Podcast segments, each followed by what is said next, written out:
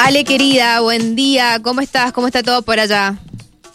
Hola Mayra, ¿qué tal? Buen día, ¿cómo están? Bien, todo bien. Acá estamos con, con Pablo disfrutando de unas tortas fritas o sopaipillas, como quieras. Ah, mira vos, vos sabés que en- yo acá siempre digo que en Mendoza le decimos sopaipillas porque parece que ese término acá en Buenos Aires no... No No existe. ¿no?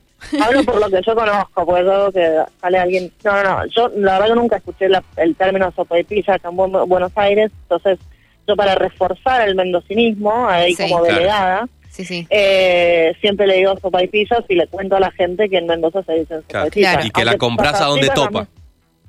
Claro, lo podés- sopa. y que lo puedes tomar con un yerbiadito. Claro, no, no, sí, soy, soy una, debería ser delegada cultural, porque acá con los porteños y las porteñas eh, hay como una, bueno, obviamente una preeminencia y yo, viste, trato de, de bueno, llevar la, la cultura mendocina, de defenderla, por lo menos de no perder, eh, no perder después de tantos años acá. ¿Cuántos años llevas eh, allá en Buenos Aires, Ale? Y casi 12, Uh, wow, un montón. Montón. un montón. Mirá sí, vos. sí, sí, Bueno, mucho tiempo. bueno, en cualquier momento te tenemos aquí con, con nosotros eh, y esperemos que, que sea muy, muy pronto. Sí, sí, sí, estoy preparando, preparando todo para ir. Bueno, Qué mientras grande. tanto, nosotros nos preparamos, viajamos. ¿Hacia dónde nos vas a llevar hoy, hoy día? Bueno, vamos a ir primero un poco más cerca, vamos a quedarnos en América Latina porque el lunes hay, el lunes no, perdón, el domingo, el lunes quizás conozcamos los resultados, pero el domingo hay elecciones en Colombia. Finalmente llegaron las elecciones en Colombia más anunciadas que muchas elecciones que hemos vivido. ¿Por qué? Porque hubo elecciones legislativas hace eh, poco tiempo también. Entonces, bueno, sobre todo más que nada porque el, porque las elecciones en Colombia son importantes porque es posible que el primer presidente de izquierda o de centro izquierda, progresista, como, como queramos llamarlo, se puede convertir por primera vez, digo, dentro de ese, de ese círculo ideológico, de ese ámbito, se puede convertir por primera vez en presidente de Colombia y hablamos de Gustavo Petro, que bueno, es el favorito en las encuestas eh, para ganar las elecciones. Vamos a repasar un poco las, las encuestas, cómo, cómo están dando. La verdad es que, bueno, siempre aclaro, son encuestas. A veces las encuestas se equivocan, a veces no,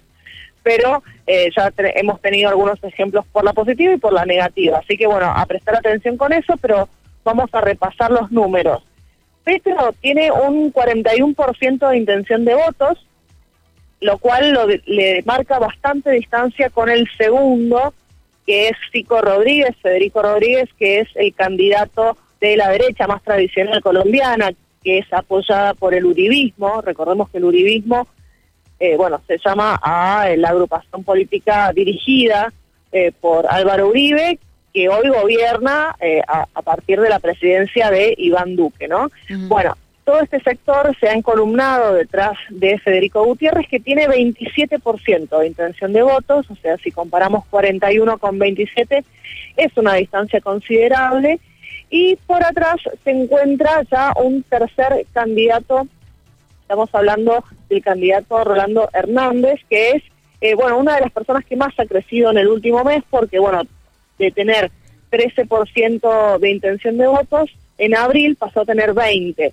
Y bueno, y queda ahí todavía qué va a pasar después de, de las elecciones. ¿Por qué? Porque si Petro llega al 40%, 41%, como dicen las encuestas, va a haber segunda vuelta, porque, bueno, no, eh, si no se obtienen, como, como pasa acá en muchos países, si no se obtiene el 50% o más del 50% de los votos, eh, hay segunda vuelta o balotaje. Esto ocurriría eh, la segunda semana de junio, segunda o tercera semana de junio, el día 19.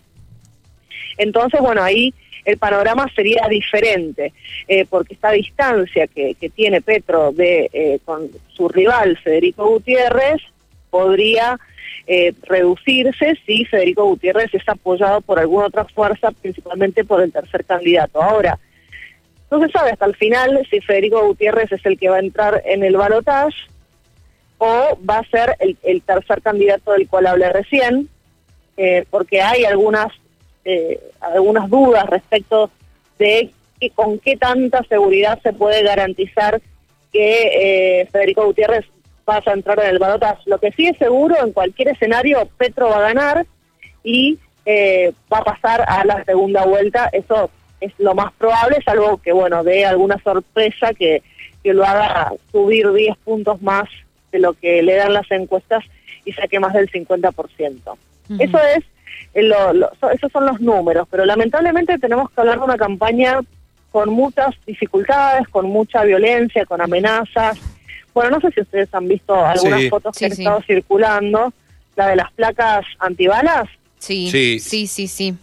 Bueno, esas fotos son fuertísimas, la verdad que, eh, eh, bueno, tanto Gustavo Petro como eh, Francia Márquez, que es la candidata a vicepresidenta, han tenido que hacer una gira con actos de campaña por todo el país en, sobre escenarios rodeados por placas antibalas para cubrir cubrirlos en caso de algún tiroteo. Bueno, recordemos que hace algunas semanas Petro tuvo que suspender la campaña en el eje cafetero, eh, que es toda una región del, del, país que está controlada por un grupo, uno de los tantos grupos narcos eh, que se llama La Cordillera y que también, bueno, por amenazas tuvo que cancelar la gira por ese sector, que hace, hace poco también hubo un paro armado, es decir, todo un sector controlado por otro grupo paramilitar vinculado al narcotráfico y como siempre también ese tipo de grupos se sospecha, pero ese tipo de grupos eh, por lo general han tenido histórica alianza con el uribismo. Entonces,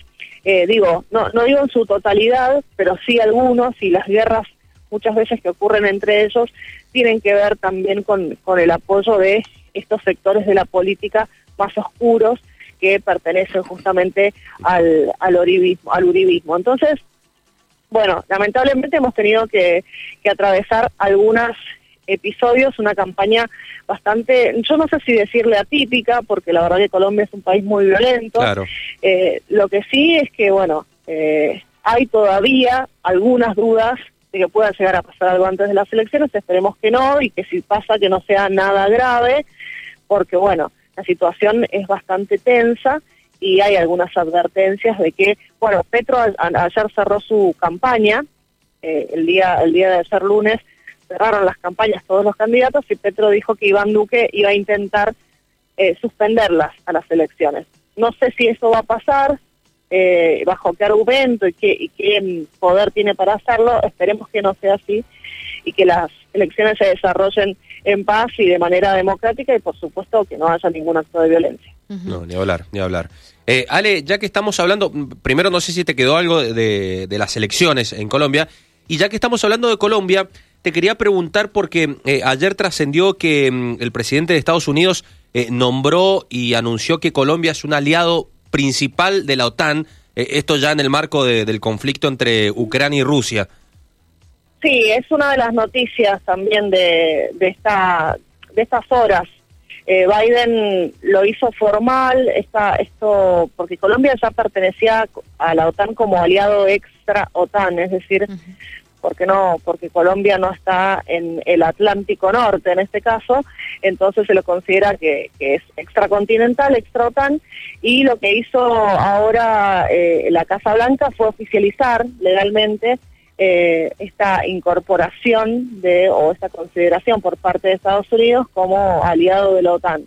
La verdad es que bueno me parece que o sea que este gesto porque es más simbólico que otra cosa digo, no, no en la pertenencia a la OTAN, sino el, el hecho de oficializarla justo ahora, unos días antes de las elecciones, de alguna forma marca cuál es la posición de Estados Unidos respecto a las próximas elecciones el domingo. Recordemos que hay que, que Colombia tiene una relación estructural. Cuando digo estructural me refiero a décadas y décadas y décadas de vínculos militares, de defensa, económicos, todo lo que tiene que ver con el narcotráfico, que nunca se fue interrumpido porque nunca hubo un cambio eh, político ideológico entre los distintos presidentes de Colombia, más allá de los matices. Obviamente en la presidencia de Santos, que era un poco más moderado, algunas cosas cambiaron, pero en lo estructural esta relación, este vínculo militar que existe entre Estados Unidos y Colombia nunca se alteró, por lo cual es posible que el gobierno de Estados Unidos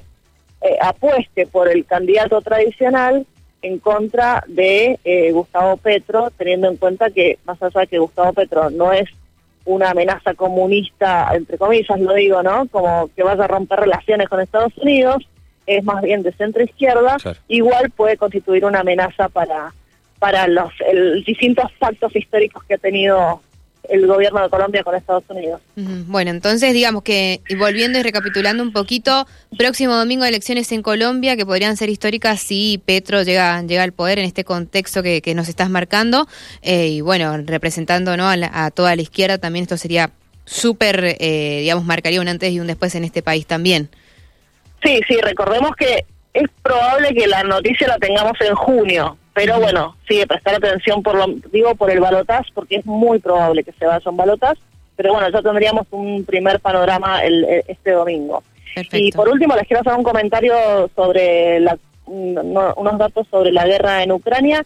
Eh, Rusia sigue avanzando, la verdad es que en los últimos días Rusia ha tomado varios puntos de eh, estratégicos Lugansk y de Donetsk, estas eh, dos repúblicas que se autoproclamaron independientes hace ocho años y que pertenecen al Donbass. Eh, estamos hablando de, eh, bueno, algunas ciudades de Lugansk y recordar que el ministro de Defensa hace poquitos días dijo que Lugansk estaba por ser tomado, o sea, que ya, ya era controlado en realidad por las tropas rusas casi por completo. Así que es probable que tengamos algunas novedades pronto respecto del control total de Lugansk. Eh, ahora hoy se anunciaron se anunció la nueva la captura de una nueva ciudad en la República de Donetsk, quizás está por llegar a la frontera administrativa entre Lugansk y Donetsk y tenemos algunos avances en Gerson, que eso ya lo habíamos comentado, que está al sur o al sudeste.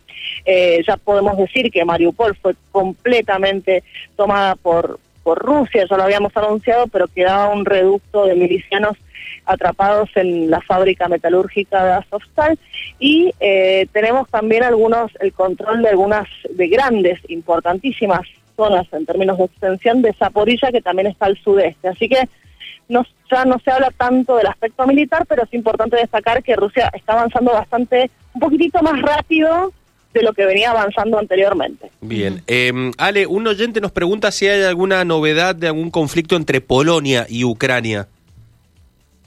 No, pues, el conflicto no. De hecho, Polonia, eh, no, sé, no sé a qué se refiere puntualmente el oyente, pero... Sí, habla de una invasión. Eh, Habla de una invasión, pero creo que no, que no, que no, no existe. No, porque de hecho Polonia es uno de los aliados fundamentales del gobierno de Zelensky. De hecho, eh, Zelensky se reunió con Alexander eh, Duda, que planteó eh, que Polonia iba a apoyar a Ucrania para el ingreso a la, Unión Europea. Eh, hubo una reunión, creo, durante estos días, eh, si no me equivoco, y bueno, esto es un apoyo fundamental. El que tiene Polonia, sobre todo Polonia, tiene una muy buena relación con Estados Unidos, es uno de los países más militarizados de Europa, Polonia. tiene un componente muy fuerte también nacionalista, el gobierno polaco, y es un fiel aliado del gobierno de Zelensky, de Estados Unidos y de la OTAN. Claro, claro. Eh, aparte hay mucha población eh, polaca también en, Ucrania y viceversa, ¿o no? Sí, ahora sobre todo por la guerra, eh, Polonia ha sido bueno uno de los países, en realidad el país que más refugiados ha acogido de, de Ucrania, de bueno, de desplazados y de personas que han tenido que huir de sus hogares producto de la, de la invasión rusa a Ucrania. Gracias, Ale. Ale, gracias. Abrazo muy grande para vos. Gracias, gracias. Cualquier cosa te hacemos llegar los mensajitos ahí de, nuestros oyentes y amigos. Bueno, me gustaría leerlos todos, pero bueno, eh, yo también tengo que volver volver al trabajo. bueno, les mando un beso, un beso grande y qué suerte que tienen sol, porque acá está nublado. Ah, mira, sí, sí, un, poquito. Mañana igual va a estar bastante fresco, así que un 25 de mayo otra vez un poco con temperaturas bien abajo. Bueno, listo, entonces. Les mando un abrazo grande y feliz 25 de mayo. Igualmente. Feliz, feliz, feliz feriado para vos, 25. Chau, chau.